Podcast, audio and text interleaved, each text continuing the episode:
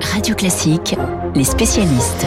Les spécialistes sur Radio Classique, eh bien, nous prenons la direction à 7h40. Nous prenons la direction du Japon. Nous retrouvons notre correspondant à Tokyo, Yann Rousseau. Bonjour Yann. Bonjour Renaud. La première image forte de ces Jeux Olympiques, je ne sais pas si vous êtes d'accord avec moi Yann, ce fut peut-être, en tout cas pour moi, Naomi Osaka, la joueuse de tennis allumant la flamme olympique. Naomi Osaka métisse, ce qui est un symbole assez fort au pays du soleil levant, Yann. Oui, c'est un symbole très fort. Hein. alors, on savait, enfin, il y avait un petit peu des doutes parce qu'on n'avait pas vu euh, Naomi Osaka défiler avec les autres athlètes euh, dans le stade. Donc, beaucoup de gens, au fil et à mesure de la cérémonie, se sont dit c'est elle qui va allumer la flamme. Euh, c'est un symbole fort. Et puis, vous aviez aussi en porte-drapeau des athlètes qui rentraient là pour la présentation des équipes. Rui Hashimura, alors on le connaît un peu moins en France, mais il est très connu ici. Son papa était béninois, sa maman est japonaise. Il a vécu toute son enfance ici et il est maintenant une des stars de la NBA Washington Wizards. Il a aussi seulement 23 euh, ans. Il a appris l'anglais il y a seulement 3 ans quand il est parti là-bas. Et donc, c'était très fort ce symbole d'avoir deux métis euh, capables de représenter le Japon euh, sur cet événement qui était retransmis dans le monde entier. c'est assez fort en termes de symbolique parce que enfin, le Japon essaye, vous savez, de montrer une image un peu plus jeune, un peu plus cosmopolite. Et ça, on avait déjà eu ça dès 2013 lorsqu'ils avaient gagné euh, la, que Tokyo avait été sélectionné. C'est une franco-japonaise, Christelle Takigawa, qui est une star un petit peu de la télé ici, qui avait porté euh, la candidature, euh, notamment lors du dernier discours final en Suisse. Alors, Naomi Osaka, c'est aujourd'hui la plus grande star au Japon, Yann? Alors c'est une immense star, euh, c'est la star euh, qui est la plus sponsorisée euh, de l'histoire du Japon, mais aussi de l'histoire mondiale, puisque c'est la douzième athlète, tout sexe confondu en termes de revenus. C'est la première femme en termes de revenus. Elle a jamais dans l'histoire du sport une femme a gagné autant. Elle, sur les 12 derniers mois, on est à 60 millions de dollars de revenus. Et tous les sponsors japonais sont avec elle. Hein. Vous avez Nissin, le, roi des nouilles, vous avez Nissan, vous avez Citizen, vous avez Panasonic. Ensuite, il y a les marques globales, hein, Louis Vuitton, euh, Google ou, ou Tiger. Mais du coup, tous les groupes japonais veulent être associés à Naomi Osaka. Elle est beaucoup interviewée, elle est beaucoup suivie par les médias, mais elle reste toujours euh, appelée une hafu, ça veut dire une moitié, moitié japonaise, moitié quelque chose d'autre. Elle, son papa était haïtien. Alors le métissage en sport, le métissage dans la mode, mais ailleurs c'est quand même beaucoup plus compliqué, Yann, dans la société japonaise.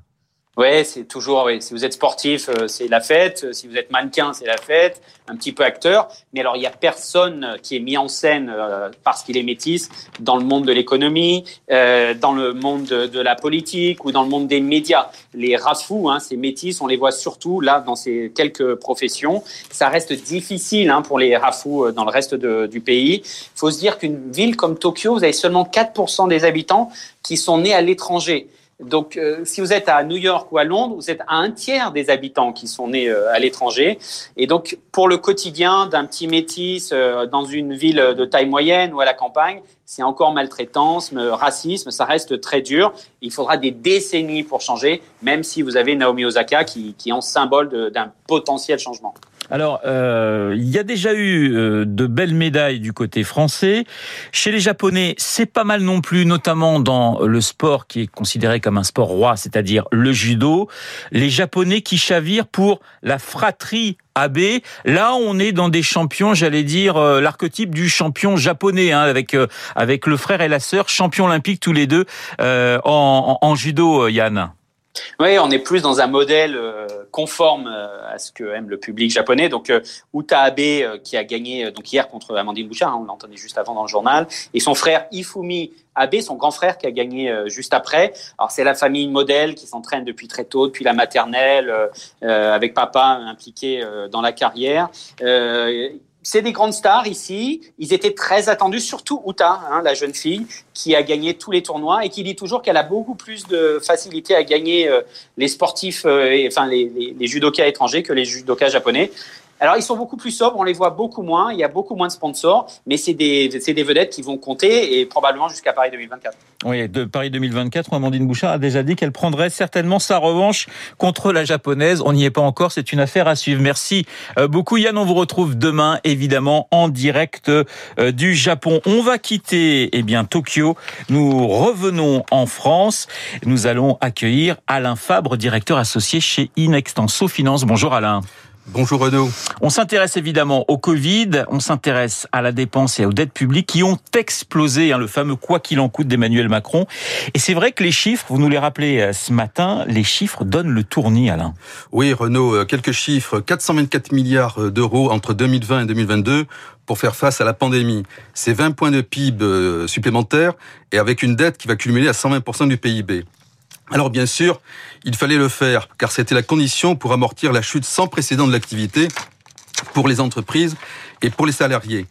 Nous avons retenu les leçons des crises précédentes, 1929-2008, et c'est heureux, c'est donc efficace à court terme.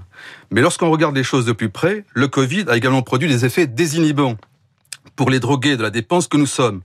Les dépenses publiques, les données budgétaires le montrent, avaient recommencé à augmenter avant le Covid, avec les gilets jaunes en particulier, et hors Covid, les, les, les chiffres du budget le montrent, nous continuons à dépenser beaucoup. Alors pourtant, Alain, la dépense publique, c'est bon pour la croissance, ça soutient la consommation. Alors, la consommation, oui, mais pas la croissance, car la condition nécessaire, c'est qu'il faut des entreprises qui, fassent face, qui, qui font face à la demande. La différence, c'est le déficit extérieur qui a explosé cette année, en 2020, 65 milliards d'euros, et la Banque de France nous rappelle que la situation est la plus, la plus dégradée depuis 82, c'était les où on dévalue le franc toutes les années. Alors, si les dépenses et les dettes publiques favorisaient la croissance et la baisse du chômage en France, ça se saurait. Vous seriez un champion du monde. Les dépenses d'aujourd'hui, ce sont les dettes de demain et les impôts d'après-demain. Ça plombe donc la croissance à long terme. Tout dépend bien sûr de la nature des dépenses. S'il s'agissait d'investissement, d'innovation, il n'y aurait rien à redire, car le rendement de la dépense serait supérieur à son coût, ce qui augmente la croissance. Or, la dépense publique, regardez la masse salariale dans la fonction publique, augmente plutôt euh, en direction d'un modèle de rente sociale qui consiste à distribuer des droits fictifs à consommer sans contrepartie productive. Le gouvernement, par exemple, vient d'accorder 9 milliards d'euros d'augmentation à la fonction publique hospitalière, mais sans réforme de structure, sans amélioration du secteur public. Nous sommes en France sur un modèle économique de désépargne cumulative, de désaccumulation de capital. Je rappelle que la croissance, c'est l'accumulation d'épargne et de capital. C'est pas ultralibéral, c'est Marx qui le dit. Entre 80, où la dette sur PIB était de 20%, et aujourd'hui elle est six fois plus importante, nous sommes passés d'un taux annuel moyen de croissance de 3% à 1, 1,2. La hausse des dépenses fait baisser la croissance potentielle, sa baisse la fait augmenter. La solution eh bien, la solution, c'est que, à la différence du SME, il n'y a plus la menace des dévaluations qui faisaient fonction de rappel. Ce qui, dans le cas français, exonère des efforts et des réformes à faire. La zone euro masque la situation parce que la BCE prend pour l'instant à sa charge notre dette publique, principalement pour la création monétaire. Et in fine, le système fonctionne parce que l'épargne allemande est le réassureur ultime du système. Alors, avec l'euro, la France dépense et elle, elle pense toujours que l'Allemagne paiera. Mais jusqu'à quand? Alors la politique française des déficits permanents constitue donc une menace latente bien plus grande que la Grèce pour la zone euro, et tous les candidats à la présidentielle devraient avoir le même programme, cesser de croire aux illusions de l'argent magique et remettre les Français au travail. Alain Fabre dans les spécialistes, Alain Fabre, directeur associé chez Inextinso Finance. Vous avez vu le temps, si vous êtes au nord, ça se gâte, il pleut, il pleut, il pleut. Alors j'ai décidé finalement de conjurer le sort en vous proposant de réécouter Singing the Rain de Gene Kelly en 1952. Vous allez voir, la pluie qui va tomber sur vous cet après-midi n'aura pas tout à fait la même saveur. Écoutez.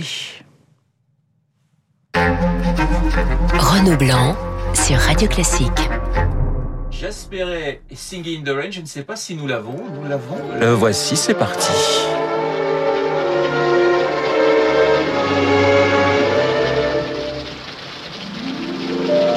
Singing in the rain, just singing in the rain.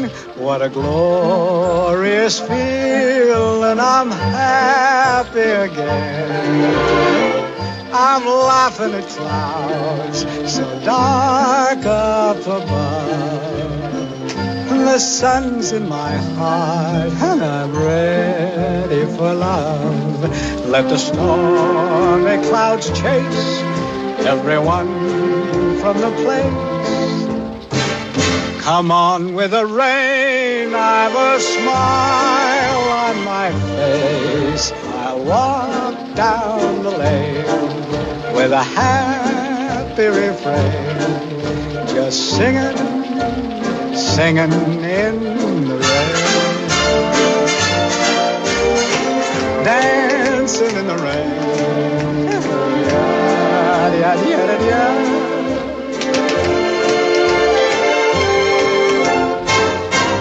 I'm happy again. Gene Kelly, 1952, Singing in the Rain. C'est vrai que le temps n'est quand même pas à la fête, surtout si vous habitez au nord de la France. Il est pratiquement 7h50 sur Radio Classique. Dans un instant, le meilleur du journal imprévu.